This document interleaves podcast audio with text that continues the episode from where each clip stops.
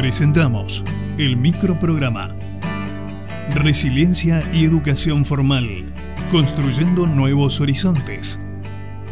Una producción de Radio Universidad de San Juan y la doctora Tamara Abigail Vitar.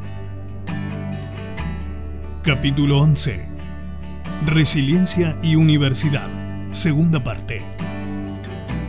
Bienvenida, Avi.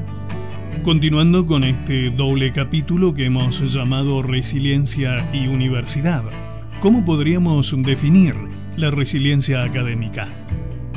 ¿Qué tal Raúl? Nuevamente nos encontramos, nuevamente compartiendo y nuevamente introduciéndonos a temas que de alguna manera ya venimos trabajando a grandes rasgos. Sin embargo, vamos puntualizando cada vez más en algunas cuestiones bien concretas. Por ejemplo, esto que traes vos sobre la resiliencia académica. Mira, te cuento, hay investigadores e investigadoras que aportan definiciones muy claras, que luego vamos a ver. Pero más que preocuparnos por las definiciones puntuales, vamos a continuar haciendo hincapié en las prácticas. ¿Te acordás, Raúl, que en el primer tramo de este capítulo hicimos énfasis en la generación de culturas eh, más solidarias y en la dimensión ética de la, de la resiliencia? Bueno, entonces, desde esta lógica, tendríamos que insistir en la reflexión de cómo sería construir éticas realmente éticas y más solidarias. Y puntuemos en la pluralidad que le damos al término. Éticas, con S en plural, de la resiliencia.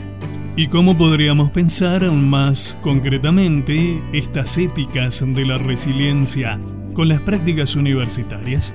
Mira, en los ámbitos de educación superior, eh, donde las labores académicas formales demandan cada vez mayores especializaciones, pensar la resiliencia comunitaria, aunque sea en aprendizajes primigenios e introductorios, implica caminar con estrategias tejidas muy conscientemente en claves de articulación.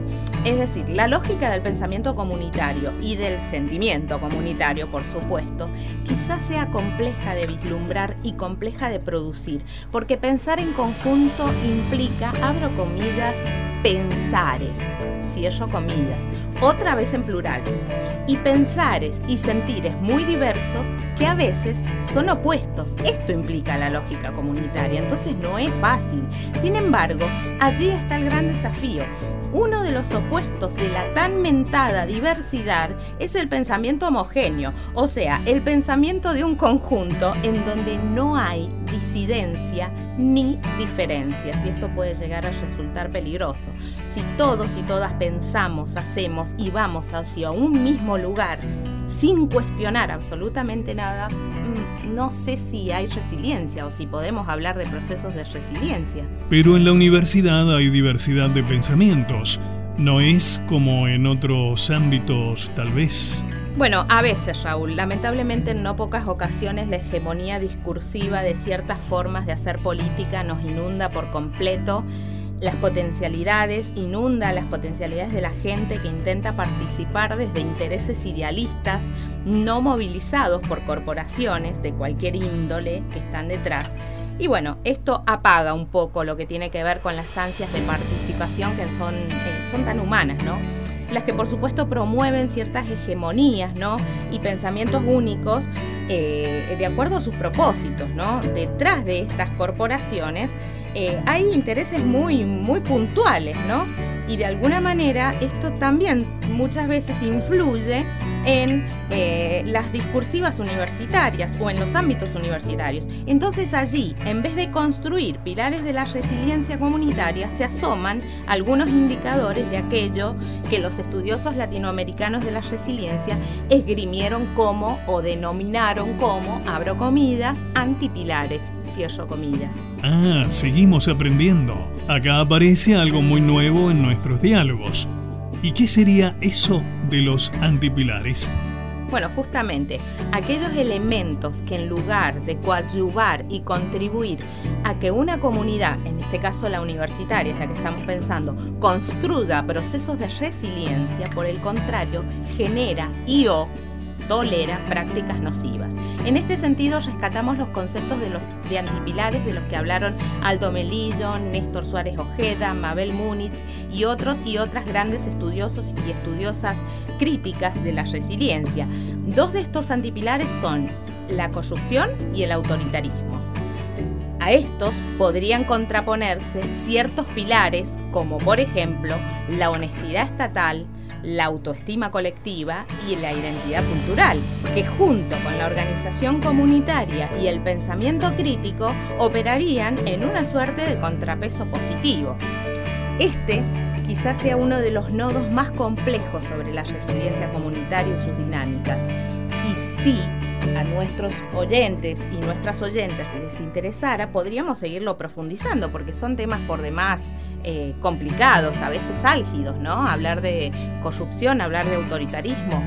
No estamos diciendo que esto suceda en nuestro ámbito, pero sí a veces tiene lugar en las organizaciones, tanto públicas como privadas. Recapitulando entonces, estos autores hablan tanto de pilares como de antipilares, para desarrollar la resiliencia. Exacto, y más precisamente para la promoción de la dimensión social de las fortalezas. Mira, María Angélica Kotliarenko, que también la mencionamos mucho en, nuestros programas, en nuestros estudios, en el año 2014, como parte de una producción colectiva, una producción bibliográfica colectiva, ¿no? Conjunta con Madariaga y otros autores, retoman o retomaron a Cyrulnik, que es un exponente mundial, que ya en el año 2004, mira lo que nos decía. Decía, la resiliencia se construye en la relación con el otro, mediante una labor de punto, que teje el vínculo.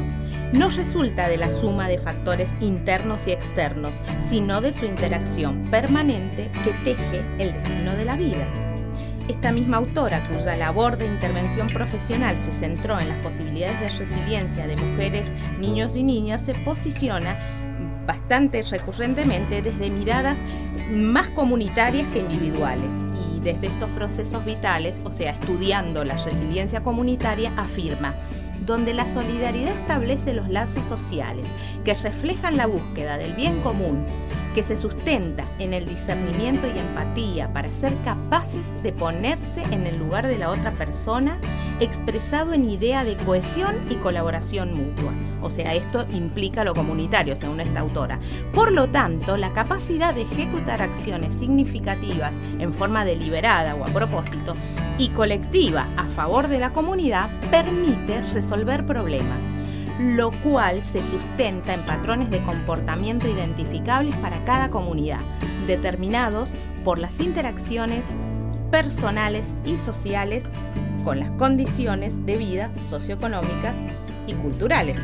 Bien, de manera que esta resiliencia comunitaria puede ser gestada y promovida desde ámbitos formales de educación, como los nuestros. Claramente, siempre lo decimos, Raúl, ya que pensar en resiliencia desde mi punto de vista implica fundamentalmente reflexionar sobre los roles del Estado, acerca de las responsabilidades civiles y democráticas en el marco de la paz y la heterodoxia política, ideológica, religiosa, científica, entre otras. O sea, hablar de resiliencia nos interpela a las resistencias positivas de todo aquello que se presenta como esclerotizante en la búsqueda del bien común y la felicidad. Muchas gracias, doctora. Hasta el próximo programa. Muchísimas gracias Raúl, gracias por estos espacios, gracias por el compañerismo, gracias porque cada vez que nos reunimos para pensar, a reflexionar, a leer, a estudiar, nos reunimos básicamente para eso, para compartir con nuestra audiencia y para estar abiertos y abiertas para futuros diálogos. Gracias. Así presentamos el microprograma Resiliencia y Educación Formal, construyendo nuevos horizontes. Una producción de la doctora Tamara Abigail Vitar por Radio Universidad de San Juan 93.1.